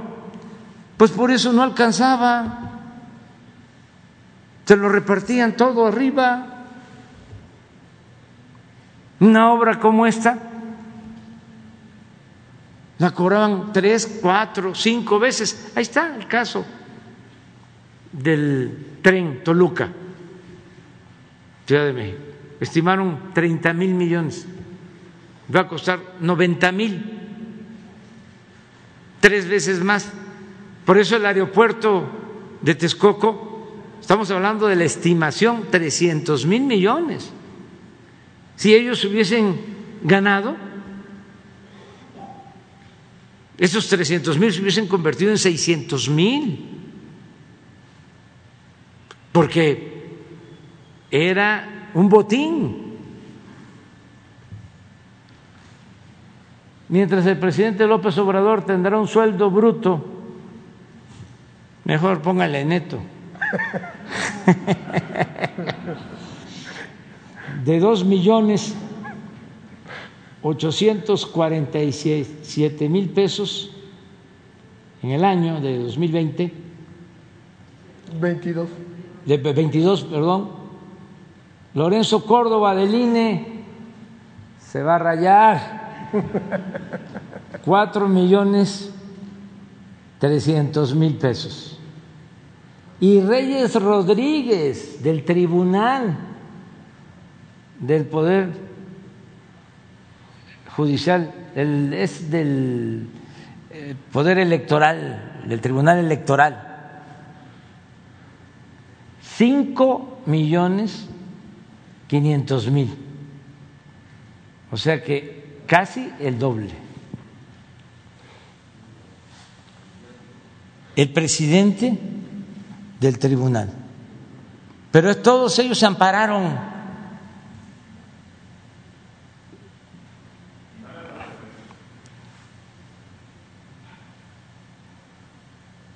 Entonces, no alcanzaba el presupuesto. ¿Cómo iba a alcanzar? ¿Y qué tenían que hacer? Aumentar impuestos, endeudar al país para seguir derrochando, porque era mucha la corrupción. Entonces, ahora alcanza el presupuesto. Muchas gracias. Tengo otra pregunta, este, ¿qué ha pasado con la construcción del tren que conectaría el el aeropuerto Felipe Ángeles con el aeropuerto Benito Juárez. ¿Sigue ese proyecto? ¿Se va? ¿Puedes hablar, general, de la conectividad del aeropuerto? ¿De cómo se puede llegar? Así es. Bueno, lo, primero que le voy a comentar es que no existe un tren del aeropuerto internacional. No existe el No, no existe un tren. Lo que hay es un sistema de de vialidades interconectadas bajo una coordinación metropolitana. Hablemos del Aeropuerto Internacional Felipe Ángeles. Va a tener tres autopistas, tres autopistas para conectarlo con la ciudad y con los otros aeropuertos del sistema. La actual autopista México-Pachuca, que se está ampliando, se está duplicando su capacidad de cuatro a ocho carriles. Y un pequeño tramo de conexión de 2.5 kilómetros que conecta la autopista México-Pachuca con la entrada a la base, que va a ser la entrada para la carga aérea. También está en remodelación. Y, ahí mismo este trabajo está a cargo de la Secretaría de Comunicaciones y Transportes. El acceso al aeropuerto, que originalmente es un puentecito de dos carriles, se convierte en un gran distribuidor de tres niveles con una longitud de desarrollo de un kilómetro, para meter flujos a la ciudad militar, flujos a la terminal de carga. Por el otro lado del complejo aeroportuario está la habilidad de acceso de pasajeros. Esta es una habilidad de seis kilómetros de, que son de nuestra responsabilidad, que están dentro de la instalación del predio de Santa Lucía, para conectar desde el circuito exterior mexiquense a la altura de la caseta de Tultepec por una autopista, una carretera de cuatro carriles hasta la terminal de pasajeros. Y todavía hay un proyecto más. Perdón, en el caso de esta de esta conexión, el Estado de México se está haciendo cargo a través de un desdoblamiento de su concesión con la empresa que opera el circuito mexiquense, de construir un distribuidor que conecte todas las llegadas y salidas del aeropuerto con Ciudad de México, con el aeropuerto de la Ciudad de México, con la salida a Querétaro y con el Estado de México. Por otra parte, además de, estas dos de estos dos accesos autopistas al complejo, hay una en diagonal que le llaman una autopista libre por el municipio de Tonanitla, que nace en la confluencia del circuito exterior mexiquense con la autopista México-Pachuca y que lleva en diagonal por un camino muy corto a través de zonas eh, sembradeos y zonas ejidales directamente hasta la terminal de pasajeros. Esa será sin costo alguno. Está a cargo también de la Secretaría de Comunicaciones y Transportes y los tres proyectos están en construcción con fechas de terminación al 31 de marzo. Sí, ah, acá lo tenemos, ¿no? Tenemos lo que le mencioné, eh, la ampliación de la México-Pachuca con esta interconexión para llegar al campo militar o, o al predio del aeropuerto. Aquí primordialmente llega carga y la gente que vive en la ciudad militar. Por el otro lado, por acá, en esta conexión, esta número 8 la estamos construyendo nosotros. Imagínense, es una autopista de seis carriles de concreto, con dos carriles para el tren de pasajeros y dos carriles para el tren de carga. Ese está bajo nuestra responsabilidad. Son en realidad ocho kilómetros desde el punto de conexión del circuito exterior mexiquense hasta la terminal de pasajeros. Bueno, aquí le corresponde al Estado de México hacer el, gran distribuidor que permita que fluyan todos los pasajeros que vienen de la zona poniente de la ciudad, que es donde está la mayor, cantidad de viajeros eh, eh, aeronáuticos. El Estado de México hace el distribuidor y nosotros conectamos. Aquí la Secretaría de Comunicaciones y Transportes, como lo mencioné, la México Pachuca la amplía y la conecta con otro distribuidor. Y aparece una tercera autopista, esta que está en diagonal, que nace en la confluencia de la conexión del circuito exterior mexiquense, ahí por, por el, el caracol, con la autopista México-Pachuca. Ahí la gente puede irse por esa autopista y llegar en diagonal al aeropuerto sin pagar casetas. Pero tiene un segundo fin también, que conecta el tráfico de pasajeros del aeropuerto de la Ciudad de México que viene por la Peñón Texcoco y, fluye por esta, por esta autopista para estar en menos de una hora. Por eso los pasajeros que tengan un vuelo de conexión entre los aeropuertos requerirán como mínimo dos horas. ¿Y por qué dos horas? Porque si tenemos dos aeropuertos, entonces las operaciones aéreas serán más precisas y los aterrizajes más exactos que en un aeropuerto saturado. Ahora, tenemos tres autopistas, tres autopistas para llegar al aeropuerto y las tres están en construcción. También tenemos el tren suburbano. El tren suburbano parte de la estación Buenavista en una infraestructura que ya está construida hasta, hasta Lechería, que está aquí. Y en lechería, de lechería al aeropuerto son 23 kilómetros. La Secretaría de Defensa Nacional, con su presupuesto y dentro y ampliando sus alcances sin rebasar el techo presupuestal, ya está construyendo 8 kilómetros de vía exactamente desde el punto de conexión donde están nuestras instalaciones por todo este corredor. Inclusive nos deprimimos 10 metros y entramos en el gran estacionamiento donde está la estación de ferrocarril a menos 10 metros para que el pasajero baje con su maleta y en 100 metros esté en los mostradores de documentación.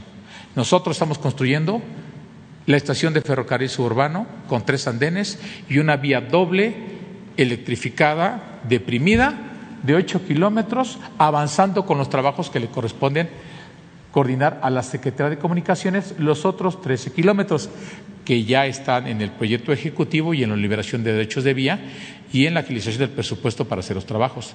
Por instrucciones del señor presidente de la República, ellos tienen como plazo conectar al aeropuerto en el primer trimestre del 2023, conectar desde Buenavista por tren hasta, hasta la hasta la propia estación y construir cuatro estaciones más que le van a dar mucho alivio a todas las poblaciones del, del oriente para que no tengan que entrar por el flujo carretero de la México-Pachuca.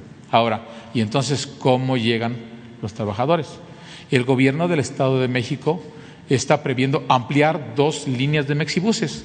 La línea uno de mexibuses que va a venir, vienen desde Indios Verdes, pasan por Tecámac o por Ojo de Agua, y uno entra por la primera vialidad que les comenté, por la autopista México-Pachuca, entra al, aeropuerto, y la otra va a entrar por el camino a Tonanitla. Son dos líneas, la línea 1 y la línea 4. Inclusive tengo conocimiento de que el gobierno del Estado de México ya compró los vehículos articulados de este sistema para, este, esta fase del proyecto. Y nosotros vamos a construir las estaciones del Mexibus al interior del complejo aeroportuario. De esta manera tenemos tres autopistas, dos sistemas semimasivos de transporte y en el 2023 un sistema masivo de transporte, además de una gran infraestructura carretera que enlaza y agiliza las vialidades al interior de la ciudad entre el gobierno de la ciudad y el gobierno del Estado de México con un sistema de vialidades que va a agilizar el tráfico. Todo esto, todo esto mensualmente revisado, encabezado por el propio señor presidente de la República, para que todos tengamos fechas de terminación conforme a la entrada en operación del aeropuerto.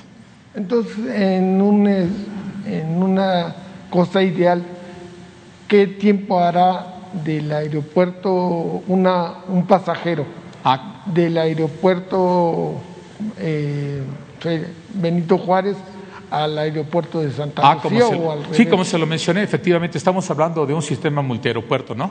Tres una tríada aeroportuaria de Ciudad de México, Santa Lucía y Toluca. Bien, los tres aeropuertos deben de estar comunicados en toda condición de tráfico en una hora aproximadamente. El aeropuerto de Toluca, que pareciera muy lejano, se conecta por una nueva autopista que ya entró en operación. Es la autopista eh, que parte de Toluca Aeropuerto a Naucalpan. Y por el circuito exterior mexiquense se llega al aeropuerto en una hora. Igualmente, o viceversa, igualmente del aeropuerto de la Ciudad de México a la IFA. Por el circuito exterior mexiquense, previos trabajos de conexión del aeropuerto con vialidades que conecten al circuito exterior mexiquense por la parte de atrás, por la autopista Peñón Texcoco, se conectan con esta nueva vialidad. ¿Qué características tienen ambas vialidades? Son autopistas, más de cuatro carriles, sin semáforo y, sin obstrucciones, para permitir que entre este aeropuerto y, Ciudad y AIFA se conecten en una hora. De AIFA a Toluca a una hora. Y bueno, de Toluca a Ciudad de México, sí posiblemente sea un poco más, pero se están agilizando las vialidades al, al interior de la ciudad. Pero garantiza, garantiza eso. Y tres aeropuertos garantizan que ya no haya retardos como en un solo aeropuerto para que alguien planee mejor sus vuelos, llegue más a tiempo y tenga los tiempos de traslados para tomar sus conexiones. Muchas gracias. A la orden. A la orden.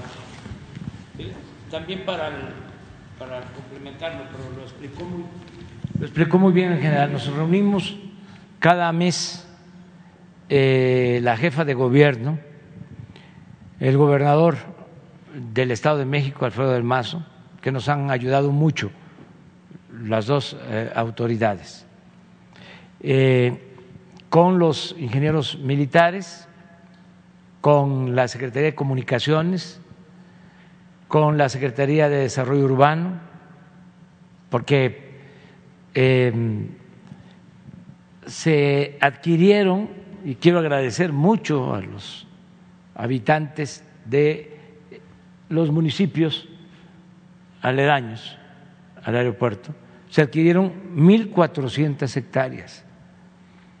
Lo hicimos eh, sin difundirlo mucho porque si no, imagínense, nos iban a llover amparos de Claudia X González y de, ¿cómo se llama el abogado este que estaba en la corte? José Ramón Cosío y todos los que no quieren que hagamos nada. Pero fíjate, eh, eh, lo in- importantísimo que fue tener una reserva de 1.400 hectáreas. Entonces llegamos a acuerdos con los pueblos para desarrollo urbano, para vivienda, además con pagos justos, que eso también requirió de presupuesto, para poder desarrollar toda el área del aeropuerto, porque es un programa integral. La Secretaría de la Defensa va a tener en custodia esa empresa que se habló, es de la Secretaría de la Defensa, porque si no los eh, privatizadores eh, van a querer entregar lo que es de la nación. ¿Cómo es que llamaban en la época de Salinas a privatizar? Tenían un eufemismo, desincorporar. Entonces no queremos que los desincorporadores este, se queden con lo que es de México, de todos los mexicanos. Entonces por eso la empresa va a depender. Pero eh, aquí va a haber un complejo también, hay hoteles y esa empresa es la que va a operar el tren Maya. 1.500 kilómetros del tren Maya, con todas las estaciones, también con zonas de reserva. En los cinco estados del tren Maya, pero también el aeropuerto de Palenque, el aeropuerto de Chetumal y el nuevo aeropuerto de Tulum, que eso va a ser algo también excepcional, porque ya se adquirieron y le agradezco a los campesinos de Carrillo Puerto, porque está en Tulum el aeropuerto, pero en los límites entre el municipio de Tulum y Carrillo Puerto.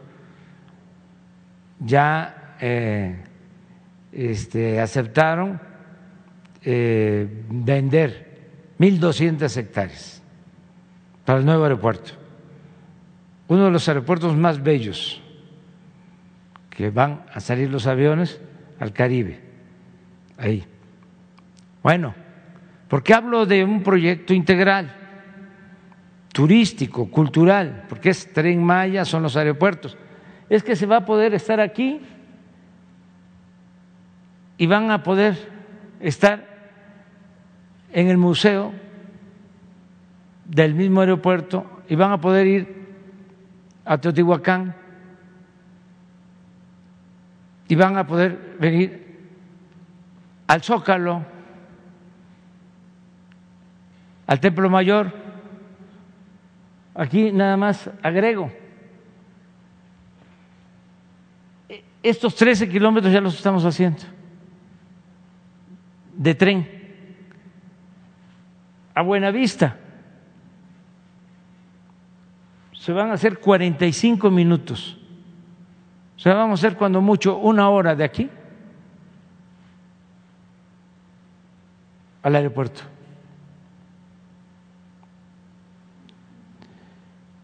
Entonces, ya sea que lleguen por Cancún, turistas, que no vayan solo a la playa, al mar, sino que quieran mar, sol, pero también cultura, la grandeza de México, visitar todas las eh, zonas arqueológicas de el mundo maya y también la zona mexica.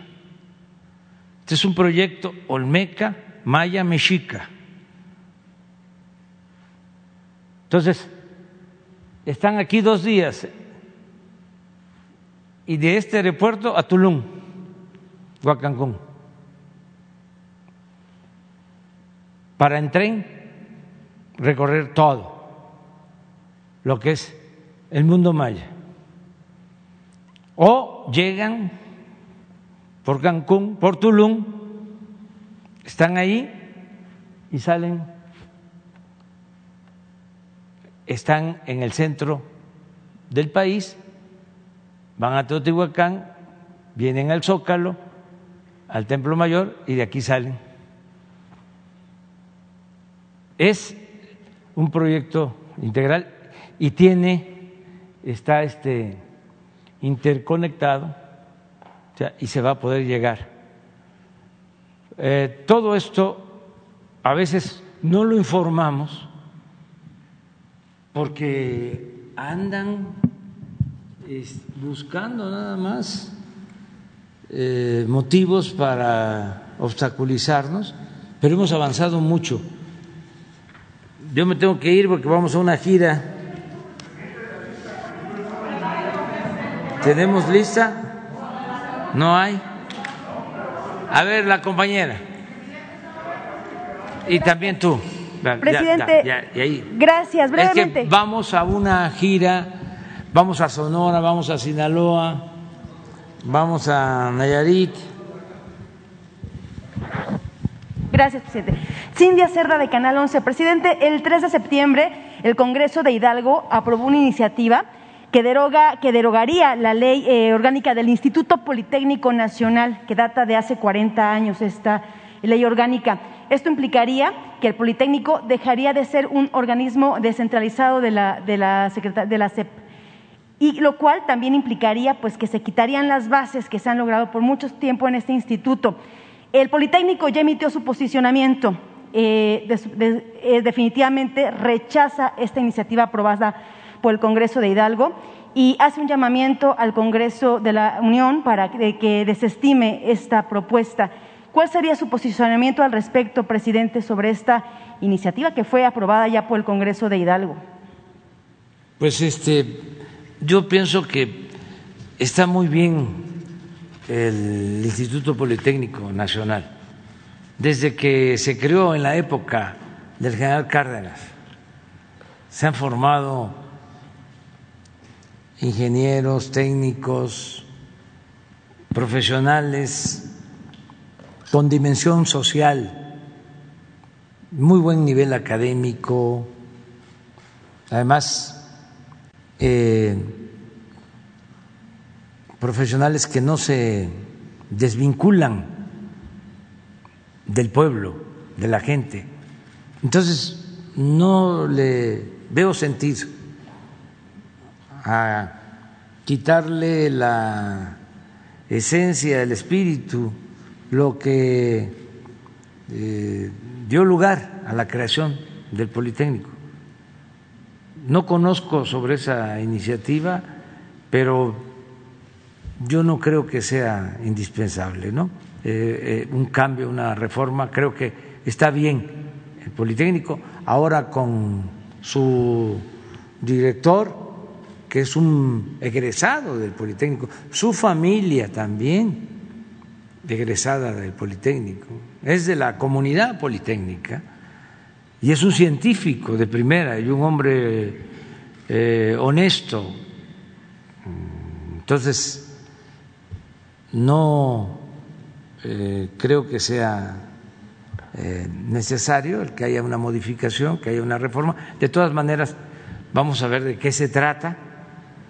A veces, este, pues todo el mundo quiere hacer cambios, pero eh, tienen que ser cambios para mejorar, no para eh, retroceder. Ha habido antes varios intentos para que el Politécnico deje de ser un organismo desconcentrado de la SEP, lo que implicaría que pues, se quiten las basificaciones y otros beneficios que se han logrado a lo largo de la historia. Entonces, para usted, el Politécnico debería seguir siendo un organismo desconcentrado de la SEP. Yo pienso que funciona bien, pero este Vamos a, ver qué opina la maestra Delfina, qué opina el director. El director Politécnico rechazó esta iniciativa ah, de entrada pues, ayer en Yo estoy con él, ya. Lo apoyo, porque lo considero un profesional, una gente seria, además egresado del Politécnico, un científico de renombre internacional, una gente honesta. Entonces, lo apoyo. En otro tema, presidente, brevemente sobre ayer el diálogo de alto nivel con Estados Unidos, el diálogo económico. Estados Unidos finalmente aceptó su propuesta para desarrollar Centroamérica. ¿Cuánto sería el monto, presidente, para dar trabajo a centroamericanos y así evitar la migración desde las, los orígenes que la, que, la, que la impulsan?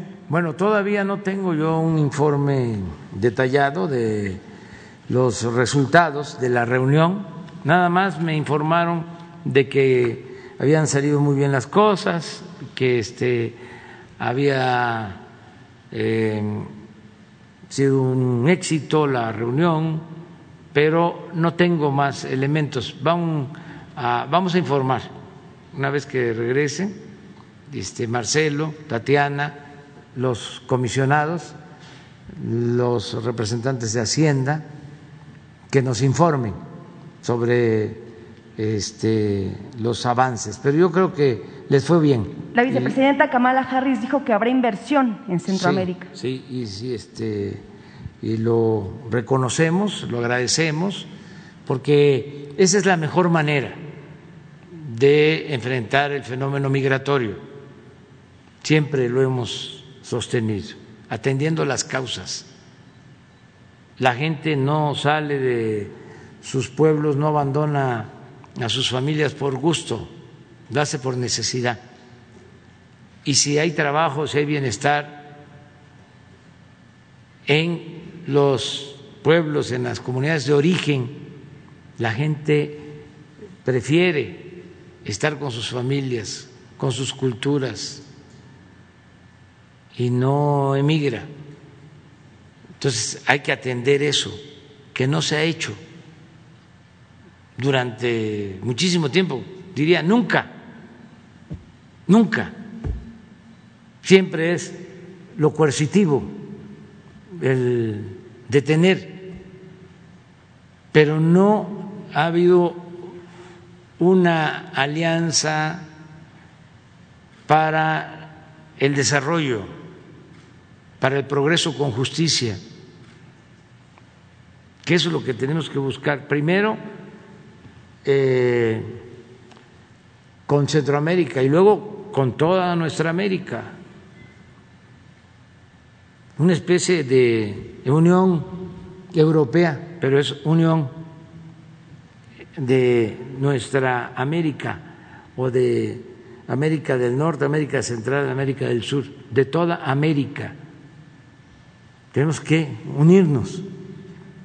Y esto significa no solo crecimiento económico, significa bienestar. La Unión Europea funcionó porque países con menos desarrollo recibieron recursos para crear infraestructura, para impulsar sus actividades productivas. Ese fue el caso de España. Su crecimiento se logra a partir de que eh, se forma esta unión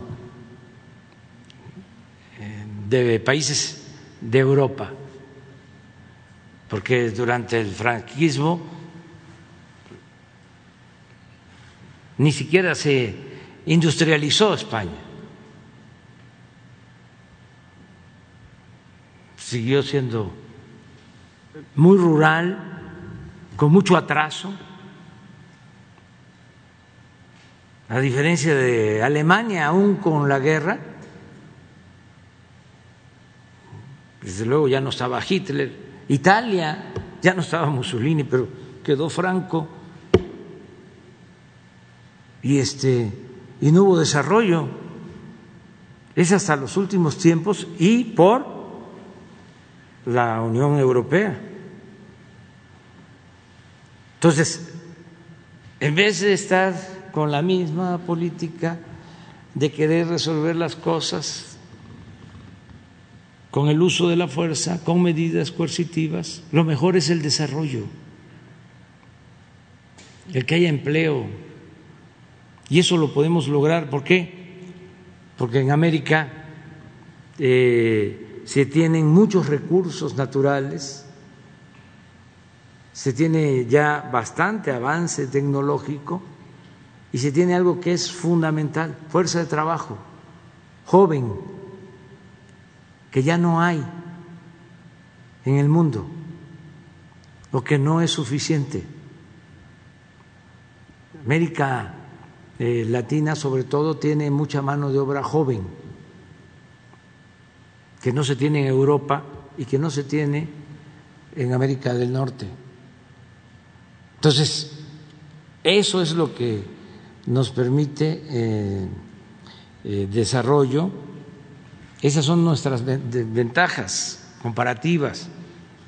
Ese es nuestro potencial. Entonces, yo estoy seguro que la reunión de ayer fue buena por eso, porque estamos en la misma sintonía eh, con el gobierno de Estados Unidos. hay coincidencias en esto con la vicepresidenta y Kamala Harris con el presidente Biden. Gracias. A ver, la compañera ya. Pues. Es que acuérdense que yo tengo que ir a, a, desayunar y luego tengo que hacer la maleta, ¿sí? Y este y luego tengo que irme al, al aeropuerto. ¿Regresa el lunes? ¿Te parece? Si usted así lo indica, está bien conmigo. Mejor los lunes, empezamos contigo, ¿sí? Perfecto. Ándale. Sí. Ahí está. Mira, aquí nada más. eh, Sí, sí, por favor. Por, muchas gracias. Muchas gracias.